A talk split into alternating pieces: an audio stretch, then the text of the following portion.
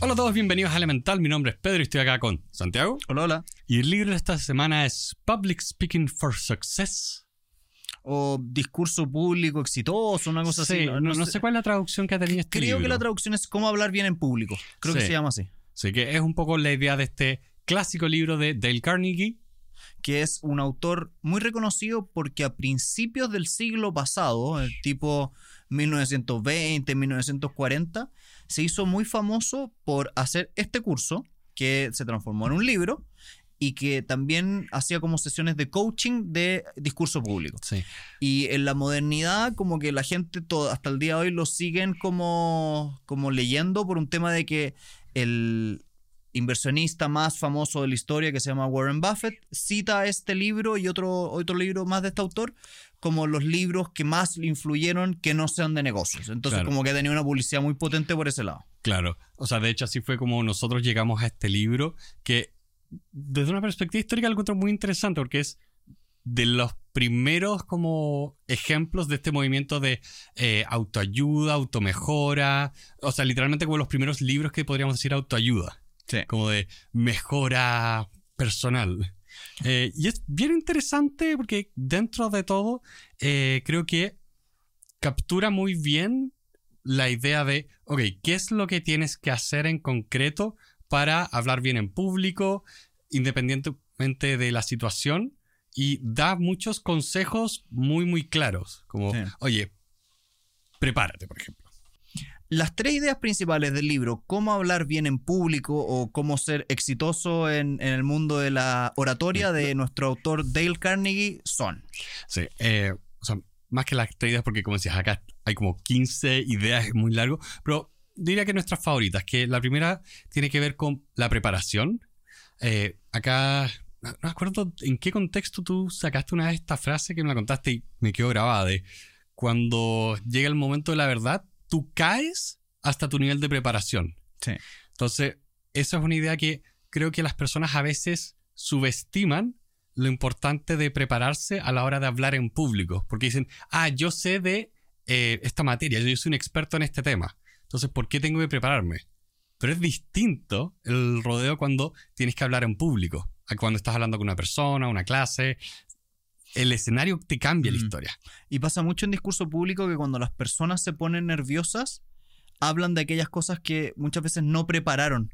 Entonces, si tú sabes mucho de una cosa, tú, por ejemplo, eh, no sé, sabes 100 páginas de algo y se te olvidan 90, aún te acuerdas de 10 páginas. Entonces, pasa un poco la lógica del 90-10. Normalmente un 90% de las cosas que, que, se, que, que te sa- que sabes no las vas a decir porque no es parte de la charla, pero ese 10% de las cosas van a estar ahí presentes cuando se te olvide lo que estabas teóricamente memorizando. Sí, que ahí yo hablaría también de la segunda un poco idea que tiene aquel autor también de mantener a la audiencia despierta, que creo que pasa mucho cuando las personas saben mucho, mucho de un tema eh, y, no la- y no preparan el discurso, tienden a aburrir, tienden a hablar de cosas que en realidad no son tan relevantes. eh, entonces, cae un poco dentro de la preparación, pero acá me gusta más como lo habla de, oye, tú tienes acá que estar consciente de que tienes que mantener a las personas poniéndote atención. Mm. Y eso tiene hartos trucos que vamos a explorar en el capítulo de hoy día, pero a grandes rasgos tienen trucos físicos, como literalmente cómo sentar a la gente en la audiencia, cómo abrir las ventanas, cómo pararte en el escenario, dónde ponerte al lado de la mesa, al frente de la silla, todo ese tipo de cosas, a cosas un poquitito más de fondo con la forma en que hablas, el tono, la energía, que son cosas que se notan y que se preparan. Yo no te estoy molestando cuando digo que especialmente el tema de dónde uno se para o mover a la gente me salvó en la universidad. Mm. O sea, literalmente era un tema donde eh, yo veía cómo presentaba a mis compañeros que tenían mejor or- oratoria que yo, pero se escondían detrás de las mesas. Y era como, no. En cambio, te paras en la mitad frente a todos, dominas el escenario. Bueno, y como tercera idea principal también está el concepto de la estructura. Una buena charla está preparada, tiene una técnica de apertura, tiene un inicio, un desarrollo, una conclusión, tiene una técnica de clausura. Y todas esas cosas se estudian, se preparan y se manejan. Y uno tiene como sus preferidos. Uno tiene, a mí me gusta, me sale muy bien una charla cuando parto hablando con esta fórmula. O me sale muy bien un cierre cuando tiro una frase al final de una cita al final del día uno tiene como sus preferidos y a las personas les salen distintas. Sí. A ver, si algún alumno de la Universidad de Santiago está escuchando esto, por favor déjenos en los comentarios cómo Santiago parte sus clases. Porque yo nunca, nunca te he visto hacer una clase en la universidad. Como recientemente, sí. No, nunca, nunca he estado sentado en una cátedra, entonces no tengo idea cómo lo haces en general, más allá de... Reconozco cuando, incluso haciendo este podcast, tú entras en modo profesor. Sí. Pero nunca he visto qué técnica usas, así que tengo curiosidad. A ver si alguno de tus alumnos me puede iluminar. Eh, iluminar. Eh, y por último, yo diría que este libro se lo podría recomendar fácilmente a todas las personas que uno están en la universidad, porque y incluso en el colegio que de repente a uno lo hacen hablar en público, creo que es muy útil eh, empezar a trabajar esto. Yo me acuerdo primer semestre en la universidad, un profesor nos dijo, miren, si ustedes se consideran la persona con eh, dificultades para presentar, ustedes son los que tienen que presentar siempre, porque esto se trabaja, esto se practica. Entonces creo que este libro puede ser muy útil para una persona muy joven, cosa que empieza a desarrollar el músculo de hablar en público. Y si es que ya no lo leíste en la universidad, ya pasaste esa etapa, siempre bienvenido. Yo me he dado cuenta que el hablar bien, el poder comunicar una idea, el poder como transmitirle a la persona que tienes al frente, puede ir desde impresionar a un jefe a conseguir una cita, a vender un producto. Entonces, tiene la gracia de que es una habilidad súper transversal independiente de lo que estés haciendo. Sí, y acá algo un poco personal, pero yo encuentro nada más frustrante que esa sensación donde dices, pucha, mi idea en mi cabeza sonaba mejor. Mm. Eh, entonces tenemos que desarrollar la forma de expresarnos oralmente para hacerle justicia a nuestras ideas, a nuestros proyectos, a nuestras motivaciones. Bueno, y antes de comenzar, queremos mandarle, como siempre, un caluroso saludo a la productora que está detrás de nuestro podcast, que se llama JP Cuadrado. Lo pueden buscar ahí en las notas de este propio episodio, van a encontrar los links de ellos. Y si alguno quiere hacer una pregunta, nos manda un mensaje directo a nosotros, a mí, a Pedro, y los ponemos en contacto. Y también queremos dejarlos súper invitados a que revisen nuestra página web, elementalpodcast.cl. Estamos trabajando en crear cursos y contenido que vaya resumiendo montones de libros, enseñanzas, aprendizaje. Y estamos trabajando ya en nuestro cursito que se viene pronto, atentos, sobre el tema del podcast de esta semana. Entonces, si están interesados, elementalpodcast.cl. Y sin más, partimos y continuamos. Toda buena oratoria parte también desde el fondo y no la forma. ¿Y qué quiero decir con eso? Cuando tú tienes un mensaje que tú quieres compartir, se nota. Cuando tú estás hablando de algo que no te apasiona, no te interesa, es una obligación, también se nota. Entonces, muchas veces la preparación tiene que ver con como partir enamorándote de la temática, estudiándola, leyendo mucho más de lo que necesitas, y eso te va a terminar significando que aprender un tema y hablar de ese tema no es memorizarlo. No. Es enamorarte y, decir, esta, este mensaje, esto que aprendí, es digno de contarse. Sí. Es que ahí me voy a agregar eso que decías de no es memorizar. Las personas tenemos, eh, yo diría acá por temas de cómo funciona la educación, esta idea de que, ah, yo memorizo cosas que en realidad no me interesan y después las olvido. Mm. Yo tengo que acordarme de estas cosas a la prueba y nada más. Y acá es distinto, es, no, no, de verdad aprende, de verdad conoce tu tema, porque eso te va a dar confianza a la hora de hablar. Y vas a sentirse que tú realmente sabes, tienes como autoridad informal respecto a esto. Yo diría que ahí hay un tema que es entretenido, que es que los buenos oradores muchas veces no memorizan palabra por palabra sus discursos. Y ahí hablando un poco desde la experiencia, cuando yo doy charlas o doy clases o lo que sea, lo que normalmente yo hago es que pongo las palabras principales de lo que vamos a hablar y voy en, teoría como aprendiéndome el fluir de lo que se va a decir, pero nunca me aprendo la palabra tras palabra. ¿Y por qué? ¿Qué es lo que pasa? Siento que hay dos elementos entretenidos. Primer elemento es que cuando una persona memoriza palabra por palabra algo que va a decir, después es tan rígida la forma de decirlo que Sí. si comete un error, se come una palabra o la cambia, muchas veces se complica a sí mismo, se Sí. enreda. Y muchas veces pasa que las personas que memorizan palabra por palabra las cosas, muchas veces no las entienden realmente. Yo siempre he dicho que un buen como termómetro de un buen profesor es ese profesor que es capaz de decirte la misma idea con tres o cuatro analogías distintas. Sí. O la ley de Feynman de si eres capaz de explicar esto de forma tan sencilla que un niño de 5 años lo entiende, es que tú lo entiendes bien. Y de hecho hiciste que me acordara cuando tomé uno de estos cursos de Coursera de discurso público, ahí que nos hacían ver muchos, muchos ejemplos. Y de hecho es una muy buena recomendación. Si quieren ver cómo hacer buen discurso público, busquen buenos oradores y malos oradores. También los malos Lo- oradores son una buena enseñanza. Sí, porque ahí me acuerdo, hiciste que me acordara eh, de uno malo, que la persona estaba, en teoría, hablando en contra de que se pudiera fumar en espacios públicos.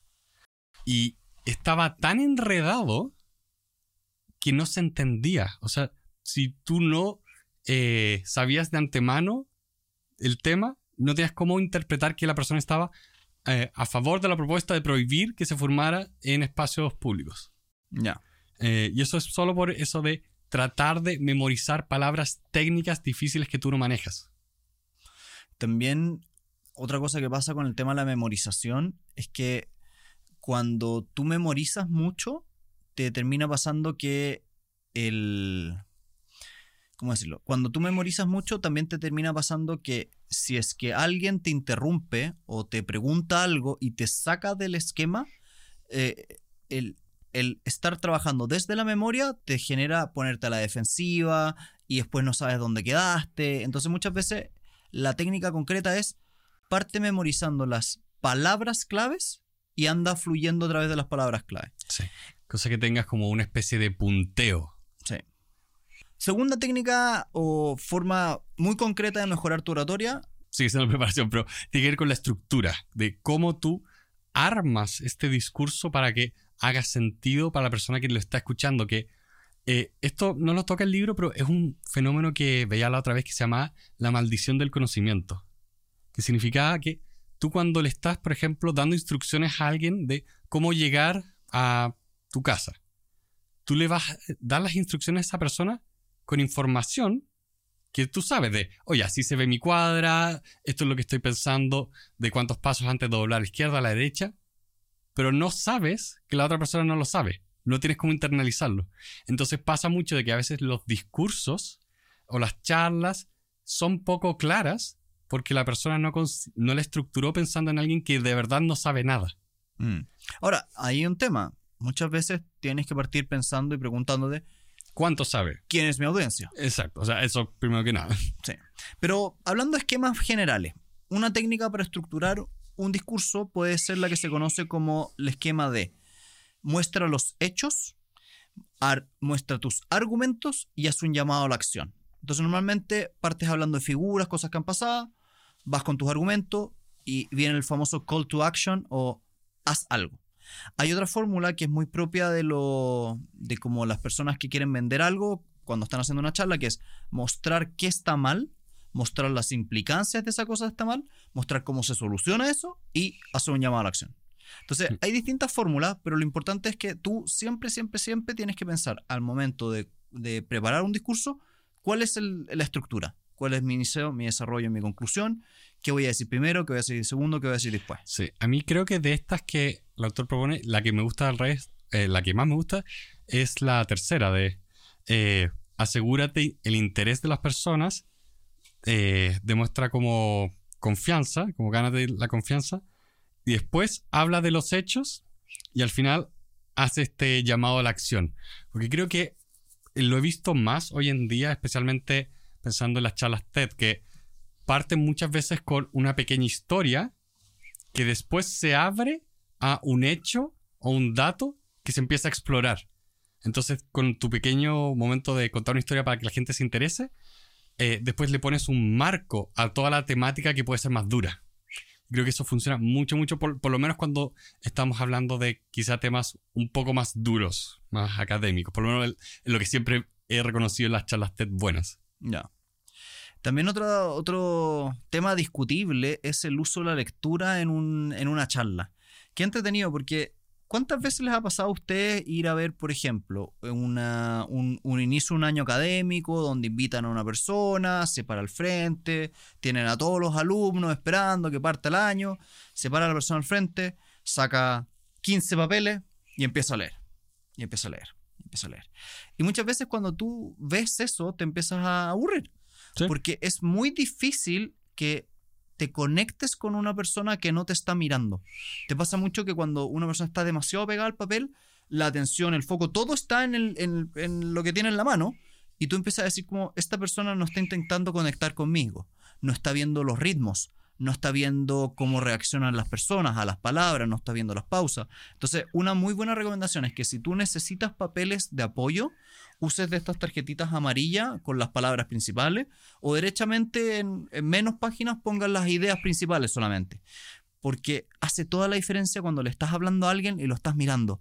Y estás Mm. viendo, mira, yo veo en los ojos de esa persona que no me está poniendo atención. O yo veo en la persona que algo dije que no se entendió bien. Y Sí. muchas veces uno alcanza a corregir en el camino. Sí, a mí me pasa mucho que, de hecho, por temas de pandemia, muchos de los cursos que hacíamos, eh, por ejemplo, en Loancha Emprende, se hacían de forma online, e incluso mi trabajo actual de consultor también, sea, talleres se hacen muchas veces de forma online. Y unas cosas que más como ruego siempre es, por favor, que prendan la cámara. Que prendan la cámara, porque el tema del contacto visual, de, ¿cómo dices? Poder recibir esa retroalimentación inmediata del- de lo que tú estás hablando es fundamental. O sea, pi- piensa en esto, los seres humanos evolucionamos para hablar entre nosotros, mirándonos literalmente. Esto del celular es algo, eh, donde no veo tu cara es algo nuevo. Mm. Nosotros estamos diseñados para ver y leer esa cara y decir, ¿sabes qué? Esta persona no me está poniendo atención, entonces la voy a mirar, lo voy a llamar por el nombre, lo voy a llamar la atención. Sí. Y muchas veces hay trucos, o sea, cuando tú estás hablando de una audiencia relativamente pequeña, de 50 personas a menos, tú puedes usar los dedos y intencionalmente llamar la atención de alguien apuntando. Y cuando tienes más de 50 personas, la técnica en realidad no es apuntar con el dedo a una persona individual, sino que haces un triángulo. Sueles apuntar a un lado a la derecha abajo, al fondo al medio, a la izquierda al frente. Y eso, como es una audiencia tan grande, le da la sensación a la gente de que la apuntaste a ella, particularmente. En verdad no la apuntaste a ella, pero cuando es una audiencia tan grande, te da esa sensación. ¿Habrá hecho eso el gallo de Lelutiers? No sé. ¿Por qué? Me acuerdo el- uno de los. El, el con bigote de Lelutiers que se me olvidó su nombre, que siempre en la mitad de los shows, como que le apuntaba a alguien en el, en el público. Ah, no sé, no, no desconozco. Cosas que me acuerdo de Lelutiers. Muy bien. también, entonces, una cosa que también es polémica para conversar, Pedro, y que es discutible, es si es o no valioso grabarse a sí mismo al momento de dar un discurso antes de darlo como preparación y ver el video. Y aquí he encontrado como dos posturas en general. La que está proponiendo Dale Carnegie, que es efectivamente grábate y mira el video. Pero la otra vez escuché una postura que me gustó harto, que decía una cosa así como, nunca hables o te mires a ti mismo al espejo hablando o te grabes a ti mismo, porque decía, en la vida real, nunca vas a estar dando un discurso y viéndote a ti mismo al mismo tiempo. Es una situación que en verdad no ocurre cuando estás hablando. Entonces fue como interesante porque, por un lado, como que encuentro que sí sirve para encontrar mañas ocultas y cosas, Sí. pero por el otro lado, igual es cierto que la sensación de hablar en público no se construye a través de mirarte un espejo, se construye a través de hablar en público. Sí. O sea, yo ahí aclararía que, sí, estoy de acuerdo. Hablar frente al espejo no encuentro que sirva para nada. Eh, pero el tema de grabarse, especialmente hoy en día que literalmente estamos con una cámara portátil que le daría envidia a cualquier persona hace 20 años, mm, eh, es muy, muy potente. O sea, o sea, tú poder grabarte y ver tus tics, mañas o las cosas que eh, podrías estar mejorando es muy potente porque, claro, el espejo tú estás encima y te estás viendo todos tus gestos, pero la cámara es un poco, eh, si la pones bien, es más realista. La puedes poner lejos y puedes ver cómo te vas a ver. O sea, si tienen la oportunidad también de, no sé, van a tener que hacer una presentación en una sala de clases. O sea, lleven su camarita. eh, hay trípodes por nada. y lo ponen en un asiento y vean cómo se ven mientras están hablando en, desde ese asiento, desde otro, desde otro. Y eso es mucho más eh, realista. Sí, el tema es que es como súper habitual que la gente cree que hay que hablarle al espejo. Y en realidad hablarle al espejo es tan poco natural. Es poco natural. Porque, de, de hecho, a mí me gusta la cámara porque con la cámara tú no te estás viendo. Tú te vas a ver después. Sí. Entonces, ahí es donde está más la preparación. Y también, si es que tienen a alguien que les pueda estar eh, dando retro- retroalimentación inmediatamente, obviamente son mejor. En ese sentido, otro de los tópicos del, del discurso público está en cómo mantener a la audiencia como atenta, despierta. Y yo te diría que la técnica más obvia y básica es qué tan animado o qué tan entusiasmado está el orador. Y eso viene desde la convicción de lo que estás diciendo. A mí me ha pasado muchas veces que en la universidad, cuando uno hace clase.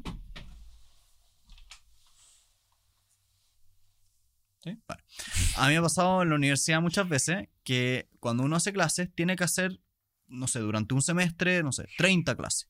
Y muchas veces te pasa que de esas 30 clases hay, no sé, 5 que son de una materia que no te parece tan entretenida o que, que no te es tan atractiva.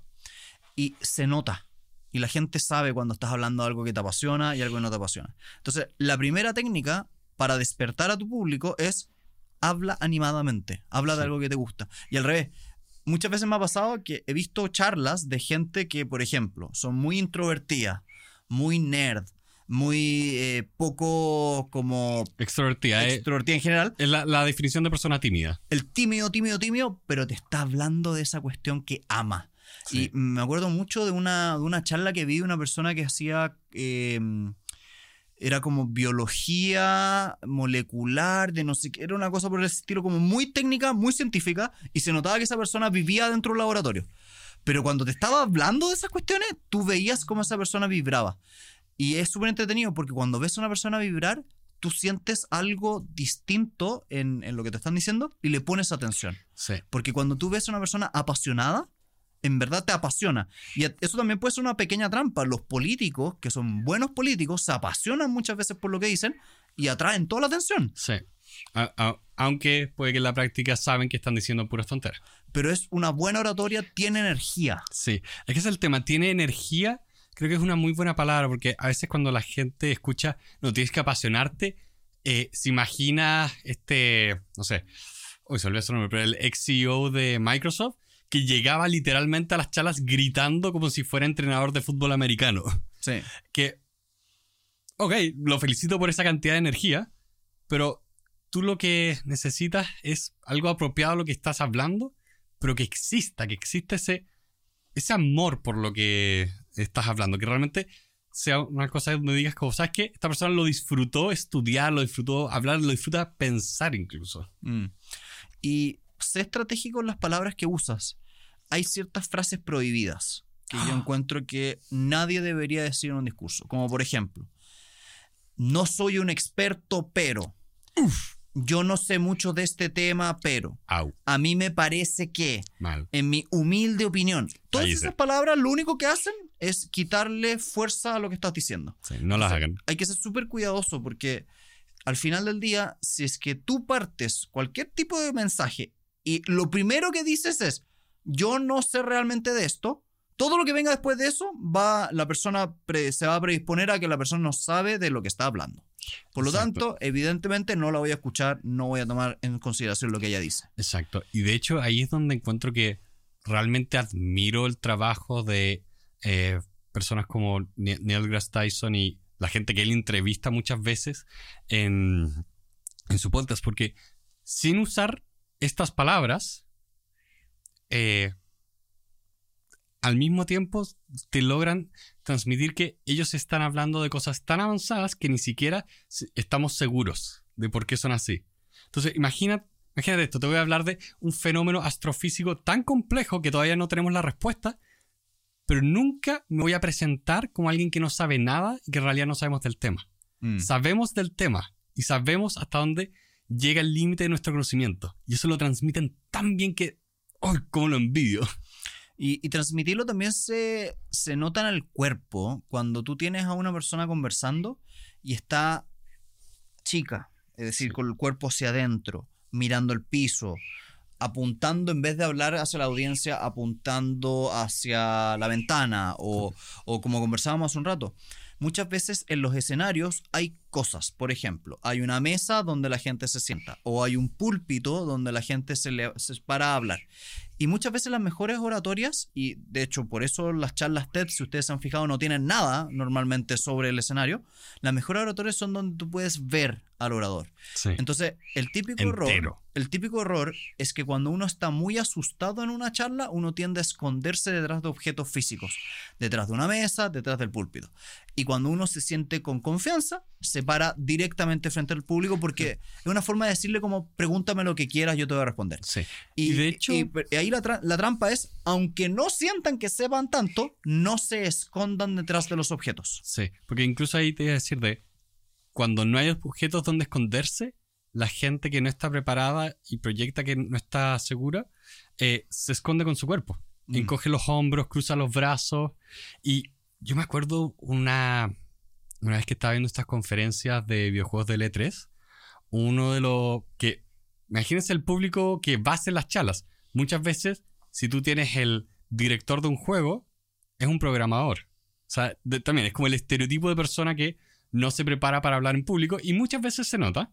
Y me acuerdo una, una de estas presentaciones de un juego que se llamaba como Unravel, Tangle, ahí lo voy a poner en las notas si lo encuentro, pero el tipo se notaba que estaba casi con ataques de pánico encima del escenario, pero al mismo tiempo hablaba con tanto amor de lo que estaban creando que dejabas de preocuparte de que estaba nervioso y te empezabas como a enamorar de lo que te estaba vendiendo, que era como este viaje mágico con un monito de lana de este porte. Ya. Entonces, incluso cuando tengan ese miedo, ya, láncense porque hablar realmente con pasión, y eso no significa ser ruidoso, significa esa convicción profunda realmente mueve a las otras personas. Es entretenido escuchar a alguien que ama lo que hace.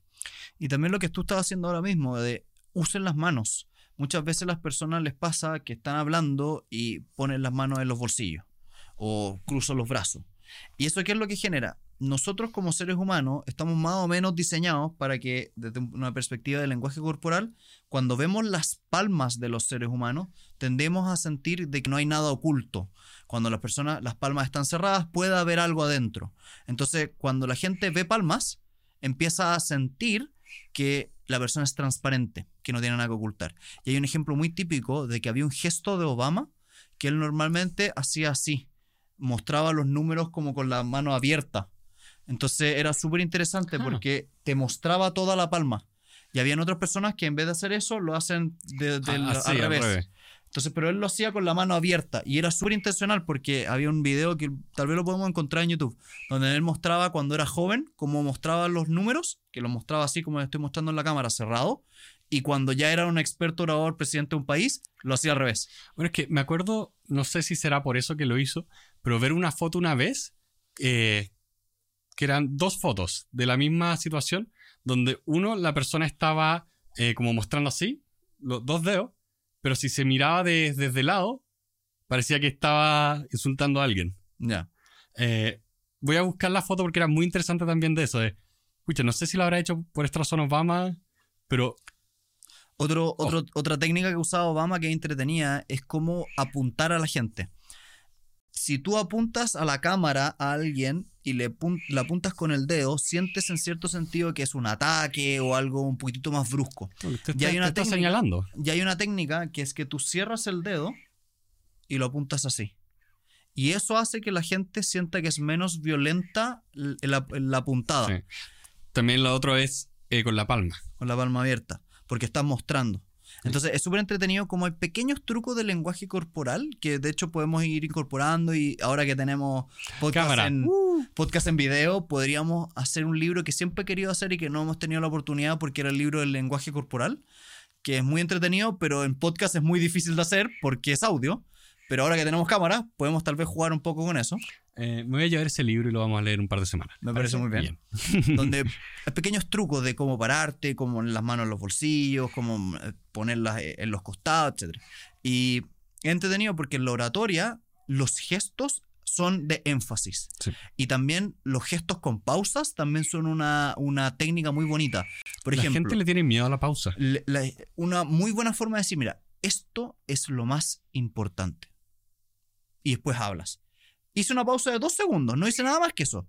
Pero la gente cuando vio esto es lo más importante y apunté, la gente dice, ya, a ver qué viene, qué me va a decir. Sí. Entonces es entretenido como si tú te paras derecho, te sales de los lugares escondidos, es decir, te pones al frente de las mesas, usas las palmas, caminas y ojalá proyectas la voz, eres capaz de llegar muy lejos. Ahora, hoy en día cuando estás dando charlas en lugares muy grandes, tienes que aprender a, a manejar micrófonos. Sí. Y los micrófonos también son una técnica distinta. Yo, por ejemplo, con Pedro nos reímos y ustedes que los que nos han seguido hace como muchos años en el podcast se dan cuenta que yo golpeo. Golpeo el maldito micrófono y Pedro pone, pone cosas humorísticas, que es un error mío en realidad, pero esto es, es porque el, el micrófono que tengo aquí está estático. Y es distinto al micrófono que uno utiliza cuando está en, en una charla caminando normalmente. Sí. Y hay dos técnicas. Primero, cuando ustedes elevan la voz, alejen un poquitito el, el micrófono, Micrófono. y cuando quieren hacer énfasis, a veces lo puedes... a- eh, Es divertido lo que voy a decir. Lo acercas para hablar más fuerte, pero bajas el tono de la voz. Ah, el ejemplo ah, No ahora. sé si va a funcionar mucho, pero la idea es como que haces una especie de énfasis. Entonces bajáis el, el- el- el- el tono Dice como, esto es importante. y la gente mira. Entonces, son pequeños trucos y cosas que se pueden hacer. Yo siento que en, en este, en este diagrama en que estamos trabajando nosotros en un podcast no está diseñado mucho para eso, No, pero... pero se entiende la lógica de voy a bajar la voz. sí. Pero te Eh, acercaste. Exacto. Porque el, este es el tema de la gente cuando también no practica los discursos no se da cuenta de que los discursos tienen un ritmo. No son una nota constante. No es como si fueras a un piano y tú fueras tin, y la gente se te aburre. Tienes que eh, ir variando el nivel de energía, aprovechar las pausas, hacer énfasis en ciertas cosas. Cosa de que hay una especie de dinámica donde tú empiezas a hacer que las emociones de las personas también se vayan moviendo y no se aburran. Lo que es estático aburre. Yo me acuerdo que mi abuelo tenía una frase que era muy buena que decía, el tono hace la canción. Y muchas veces cuando escuchamos un orador monótono, me quiero morir. Sí. Ahora, el tono hace la canción también es entretenido porque tú puedes dar sentido de urgencia a cosas que no son tan urgentes. Pero el, el truco está en ser intencional. Sí. Y, por ejemplo, una buena pausa dramática o un- un- una buena subida de tono o moverse enfático y acercarse, por ejemplo, los desplazamientos dentro de, una, de un escenario también son muy entretenidos. Muy buenos oradores son los que saben manejar el escenario completo. Y ustedes, yo les recomiendo mucho ver videos de humoristas Eso mismo iba a decir. los humoristas tienen una cosa que es bien entretenida, que es que su fórmula es conversar o un monólogo, pero es una conversación que está realmente estructurada. Y bueno, muchos lo deben saber, que es bien lógico, pero los humoristas suelen en lugares privados o bares pequeños hacer la rutina que después van a hacer en un lugar más grande muchas veces Sí. y van, van al mismo lugar con distintas audiencias durante, no sé, un mes, hacen 30 veces la O más. presentación y ven cómo reacciona la gente, ven las pausas, ven las miradas, ven cuándo se ríen, cuándo no se ríen. Y después cuando llega el momento de la verdad, ellos ya son capaces de manejar todo y son capaces de, ya, cuando voy a tirar este tipo de chiste, me voy a acercar a tal lugar del escenario. Y eso también es importante porque en las audiencias muy grandes, cuando ustedes trabajen con, no sé, 200 personas al frente, tú tienes que desplazarte. Tienes que ir a un lado, después al otro, hacia adelante, hacia atrás, porque de lo contrario hay sectores de tu audiencia que empiezan a sentir que no los estás escuchando, no los estás mirando, y eso termina pasando que, que se te aburre un lado la audiencia. Y las energías son medias contagiosas. Sí. Ahí se me ocurren un par de humoristas que son muy buenos para solo el hecho de analizar el diálogo y las pausas y las palabras y el énfasis. Y después hay otros que también se me ocurren de, eh, por ejemplo, el primero, de Louis C.K. El tipo es un maestro para estructurar una oración, para contar una historia y que sea lo más divertido del mundo. Y si pienso en los que, al revés, los reconozco más por cómo se mueven en el escenario. Yo estoy pensando ahí a Fluffy Mm, y también eh, Bob Burnham. sí. Que de hecho este segundo Bob Burnham también es muy teatral en toda su producción y, el, y cómo usa las luces y todo. Y hace eso de que realmente tú sientes que están usando todos los recursos eh, para hablar en público. O sea, Mm. desde la voz, desde el cuerpo, el tono, todo. Y para que se den cuenta que esos oradores son extraordinarios, muchas veces tú los miras y te das cuenta que están vestidos con un blue jean y una bolera negra y nada más. Y tú te empiezas a dar cuenta que se te olvidó cómo está vestida la persona, porque la forma en que te está hablando te mete tanto en la historia que te olvidas completamente. Y eso es súper entretenido porque te está diciendo, mira, esta persona es tan impresionantemente hábil para transmitir historias que tú estás como con él en la historia. En la historia, sí. Ahí también, bueno, nunca sobra mencionar al grande George Carlin. Que, qué manera de ser divertido. Descanse. El otro día estaba viendo algunas de sus rutinas. O sea, y eran como de los años 70, 80. Y era como, Dios mío, esto todavía es relevante. Sí. ¿Cómo todavía es relevante esto? Otra técnica también de oratoria que no está muy expresa aquí en el, en el texto del, del libro, pero que me gustaría siempre llamar, es que cuando cuenten historias, siempre es buena idea hablarlo siempre al principio de la, de la, de la frase, diciendo lugar, hora y persona. Sí, que es una cosa muy concreta, pero cuando ustedes cuentan una historia es muy distinta a partir diciendo lo siguiente. Imagínense que estábamos el día martes de la semana pasada en este mismo lugar que ustedes están viendo, con esta mesa sentados, y estábamos Pedro y yo vestidos de determinada forma conversando. Ah, oye, la vez pasada me pasó qué. Eso no te da el contexto visual, sí. y es mucho más fácil seguir una historia cuando te imaginas el lugar. Entonces, aunque la persona que te esté escuchando nunca haya ido a un lugar que tú le estás narrando o no lo conozca realmente, el simple hecho de decirle dónde estabas, qué estabas haciendo, qué hora era, sí. hace que su imaginación le ponga una Sí. forma. Es que tienes que literalmente ayudar a la imaginación de la otra persona. Mm, O sea, piensen lo potente que es la imaginación, que desde un par de palabras en una página, eh, tú te imaginas un universo fantástico como el del Cerdo de los Anillos. Entonces ustedes tienen que dar esa información eh, extra para que las personas puedan imaginar de qué es lo que están hablando y se pongan realmente en esa situación de su historia, de qué va a ocurrir acá. mm. Eh, los grandes oradores realmente son capaces de construir una situación en tu mente. Y por eso se te olvida que te están hablando. Sí. Cuando, te, se, te- te cuando se- transporta, te transporta. cuando se te olvida que te están hablando, es que ya lo lograron. Fue un éxito. Exacto. Ahora, ahí vamos a ver otro libro, probablemente un poquito más adelante, que se llama Storyworthy, que es un libro que habla sobre contar historias personales, que es distinto a este tipo de libro, que este libro está más enfocado, por ejemplo, a dar una charla sobre una materia, una idea, un concepto. Ese es un libro sobre contar, cómo contar tu historia. Claro. Y ahí me gusta harto el, el- el- el truco que él habla, que también se habla en este, en este, en este libro, que tiene que ver con cuando tienes audiencias pequeñas, es importante cómo están dispuestos físicamente ellos, la Sí. audiencia. El ejemplo que me es muy como personal son las salas de clase. Normalmente mis cursos tienen aproximadamente 40, 60, como, en verdad tienen más como 60, 70 alumnos, más o menos en promedio. Y muchas veces me pasa que por cualquier motivo, no sé, hay una sala de 100 personas y por lo tanto hay un espacio vacío. Y la gente tiende a sentarse, por lo menos en Chile, Atrás. tienden a sentarse atrás. Y si Mm. pueden, separados. Y una de las técnicas de oratoria que yo siempre recomiendo es que algunos lo hacen, no todos, pero es cuando estés, antes de hablar, dile a tu audiencia, por favor, que se sienten juntos y ojalá lo más cercanos a ti. Muchas veces el solo hecho de pedirle que se sienten juntos hace la diferencia, porque cuando tú estás en una audiencia donde hay, no sé, 20 personas a tu lado, te sientes protegido. Y si alguien se ríe, tú te puedes reír. Y se generan dinámicas de grupo que se Sí. sienten. Entonces, cuando tienes una audiencia separada y uno se ríe en la esquina, no necesariamente se va a reír el resto.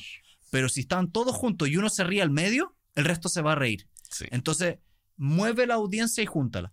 Y trayéndolo a un aspecto más coloquial, cuando estás comiendo con amigos y tienes, no sé, cinco o seis personas, intenta ojalá que estén eh, como lo más cerca posible entre ellos y el cuerpo tuyo, tus hombros particularmente, tienen que ojalá ir girando hacia todos. Nunca le des la espalda a una persona. Por mucho tiempo. Porque si lo haces mucho tiempo, lo vas a dejar fuera. Exacto. Sí. Eh, que también me da mucha risa, por lo menos esta parte que habla de detalles tan como detallistas, como mantén el lugar ventilado. Sí. Eh, pero creo que pasa mucho donde eh, en general se da por hecho la sala, se da por hecho el lugar donde vas a presentar y, ok, hay situaciones donde se entiende, eh, pero es importante siempre si es que puedes ir físicamente a conocer dónde vas a estar presentando, cosa que puedas planificar dónde quieres a la audiencia, si es que los puedes mover o no, si es que lo puedes juntar. Hoy en día presentamos mucho con PowerPoint. ¿Qué tipo de proyector hay? ¿Se va a ver? Porque no hay nada más eh, triste que preparar una presentación y resulta que el proyector está en un lugar con mucha luz, entonces eh, no se ve nada. Porque existe hacer una presentación negra eh, y no se ve. Ahora, ahí hay un tema bien entretenido que es, que es discutible, que es que en las salas, por ejemplo, a mí me ocurre que el PowerPoint se proyecta en el. como en la parte de atrás del, de donde está hablando el profesor, es decir, a tu espalda. Y lo complejo es lo siguiente, que es que para que el PowerPoint se vea bien, idealmente tienes que bajar la cortina para que no le llegue sol. Sí. Pero al mismo tiempo, una buena oratoria tiene luz. Tiene luz y tiene ojalá luz en tu cara como orador. Porque una de las cosas importantes para empatizar con alguien es verle las expresiones faciales. Sí. Entonces, a mí me genera muchas veces el conflicto de que quiero subir la ventana para que los alumnos me vean, pero quiero bajarla, perdón, quiero subir la cortina para que los alumnos me vean o quiero bajarla para que se vea el PowerPoint. ¿Has visto cómo lo hacen en las charlas TED? Eh, ¿No? En las charlas TED, fíjense, eh, como de nuevo, es un escenario gigante, así que pueden hacerlo. Eh, tienen al orador con los focos y más arriba y en grande están los telones con las proyecciones. No. Entonces, ¿qué pasa? La luz que le llega al orador no interviene con la luz que le llega al proyector. Ya. Entonces logran tener como oscuridad donde quieren, luz donde quieren. Eso es importante porque si me haces elegir y te sabes bien lo que estás diciendo, apaga el PowerPoint y habla tú. Sí. Pero no siempre es tan factible. Entonces hay que jugar un poco con si te conviene o no bajar la cortina. Sí. que son detalles, pero las personas no los piensan. Y se nota que no los piensan. Y se nota que, eh, que no piensan en cuál es la audiencia que lo va a escuchar, dónde lo van a contar. Eh, hay gente que a veces lo hace por forma como instintiva o porque le ha pasado, pero la mayoría de las personas no lo toman en consideración. Sí. Y, y juega con la audiencia. O sea, si tienes una audiencia chiquitita, 50, 60 personas a menos, te puedes mover. Yo muchas veces camino y me subo y eh, paso entre medio a los alumnos. Mm. Y eso genera ciertas cosas, porque cuando tú sientes que el orador va a pasar a un centímetro tuyo y te va a mirar, le pones atención. Entonces. Esconden el, esconden el celular con TikTok. Exacto. Eh, que no están viendo reels de nosotros en nuestra propia clase. Me ha pasado. Es una cosa muy extraña. Sí. Ha sido una cosa muy extraña, pero, pero es divertido. Es como que lo miro y digo, no estoy enojado, pero sí. bueno, el punto, like, ponle like y ciérralo. Así que jueguen con la audiencia, caminen, muévanse. Y la proxémica es importante. Muchas veces eh, en una conversación uno a uno hay que ser inteligente en cómo leer la proxémica. Por ejemplo, cuando estás haciendo una negociación con una persona, eh, ¿qué tan cerca estás físicamente a la otra persona? Ah. la proximidad. Entonces, por ejemplo, cuando una persona está al frente tuyo y se sienta hacia atrás, y, cruza los brazos, normalmente está en una postura un poquito más defensiva que si está hacia adelante y te está escuchando. Entonces, es entretenido porque tú puedes empezar a ver estos pequeños gestos en tu audiencia y saber si es que lo que estás diciendo está incomodando o no está incomodando y dependiendo de lo que quieres lograr, eso puede ser bueno o malo. Sí. Ahí sobre ese tema también de la postura y el lenguaje corporal, también hay un tema de, bueno, cuánto Deberíamos hacer un curso de lenguaje corporal. Hagamos un curso. Vamos a hacer un curso de lenguaje déjenos, corporal. Déjenos un mensaje si quieren un curso donde les enseñamos técnicas de lenguaje corporal. Sí, pero lo, que te iba a comentar es que también, eh, bueno, no he leído el libro que mencionabas antes del lenguaje corporal, pero también sé que muchas como de las reglas del lenguaje corporal eh, se hicieron en un minuto donde no había cómo comprobarlas y no tienen ninguna base científica de ningún tipo y en verdad son pura basura. No, Eh, yo, yo los libros no. que he leído tenían harta investigación. te Por, diré. por- por eso, no, n- como digo, no he leído el libro que estaba eh, que estabas mencionando antes, sino que simplemente mm, creo que el tema del lenguaje corporal tiene también mucho de interpretación y que es muy importante también ser bien cuidadoso, porque no te... eh, la, la otra vez veía una persona que hablaba del tema de los brazos cruzados. Es y- que esto es contextual, o sea, una persona con brazos cruzados cuando hace frío no te dice nada. Es que ese era el punto de, de esta, de, esta- de este psicólogo. que Decía, mira, eh, por mucho tiempo se presentaba esto de brazos cruzados es malo, es cerrado. No necesariamente. sí. Y lo que él decía, no necesariamente puede ser desde frío o incluso, no es que la persona está cerrada, es que está incómoda. Sí. Eh, yo en este minuto no sé qué hacer con mis brazos y los tengo así. Pero estoy relajado, estoy echado hacia atrás. Pedro está incómodo. No lo quiere decir. no lo quiero decir. Eh, pero efectivamente, una cosa que sí, por lo general, eh, es indicativa es el estar echado hacia atrás, el relajo.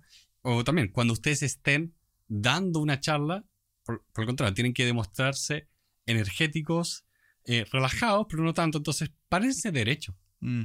Párense derecho y, por ejemplo, otra cosa es qué pasa cuando hay más gente en el escenario. A mí me pasa mucho en la universidad que hacemos actividades donde tienen que presentar cuatro personas, cuatro compañeros juntos tienen que dar una presentación.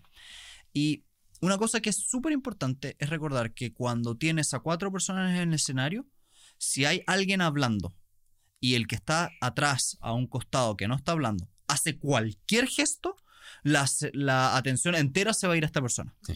Entonces, si ustedes pueden y están haciendo un trabajo en grupo, el que hable, que se pare, esté al frente, al medio, y los otros tienen que ser, ojalá, Estatuas mirando a la persona que está Eso. presentando. poniendo atención, asintiendo y mirando al que está al frente. Pero si ustedes llegan a hacer cualquier otra cosa, es espantoso. Y la que yo siempre me he reído muchas veces es que muchas veces en una charla grande ocurre que alguien en el escenario atrás o alguien abrió una puerta Sí. o alguien tose y todo el escenario entero se da vuelta a mirar. Sí. Entonces, es importante porque esos microsegundos le quitan fuerza a lo que estás diciendo. Imagínense si mientras Santiago estaba diciendo exactamente eso, yo hubiera estado así. Vean el video. Vean el video. Eh, habría distraído y le habría como quitado protagonismo. Mm. Que ese es un tema. El O sea, tra- si- si la puede- expresión oral tiene mucho de manejar la concentración de la audiencia. Yo ahí tengo una envidia gigante de los magos, de cómo manejan a las audiencias y su concentración. Entonces, eh, para seguir lo que decíamos antes, de no le quiten protagonismo a la persona que tiene que hablar porque necesita la concentración de la audiencia. Sí, así que si pueden, sáquenlos, que se sienten. Si no pueden, que se paren a un costado lo más lejos posible y que estén, como decía Pedro, mirando a la persona. Porque también hay una cosa energética. Si es que tú estás viendo a cuatro personas en un escenario, una está hablando y las otras tres están mirando un celular, Sí. lo único que te va a dar eso es la impresión de que el que está al frente hablando no está diciendo nada importante. Entonces, tú como vas a decir, no quiero escucharlo. Entonces, hay que tener cuidado con cómo le quitas el piso literalmente a la persona que está al medio. Sí, y ahí lo último también que me pareció muy interesante, eh, esto que decía del tema de usa gestos naturales, que pasa mucho de que la forma en la que hablamos pública es la que nos acomoda más, pero también a veces se ve muy marcada por la expresión de la gente que a nosotros nos gusta, de cómo hablan. Vemos gente que admiramos, cómo hablan y tratamos de imitarlo un poco. Y si esa imitación es muy obvia, nosotros empezamos a presentar mal. Sí. Porque se nota que, no sé, este gesto no es mío. Yo no apunto como. No apunto como Obama. O sea, tú puedes adoptar gestos y los Sí, aprendiendo. Pero tienes que incorporarlos realmente. Y hay gente que habla más con las manos y también hay temas como... Entonces también hay temas como culturales. Hay ciertas, no sé, ubicaciones geográficas. Los latinos tendimos a hablar harto con las manos, a mover la cabeza. Se- uno se ríe, pero por ejemplo hay un humorista que se llama Fluffy, que ya lo habíamos Sí. citado, que se ríe harto de los movimientos de cabeza. Entonces decía, mira, se ríe la gente habitualmente cuando habla la gente de India porque mueve la cabeza hacia los lados. Y él se reía que nosotros los latinos movemos la cabeza hacia adelante. Entonces, era divertido.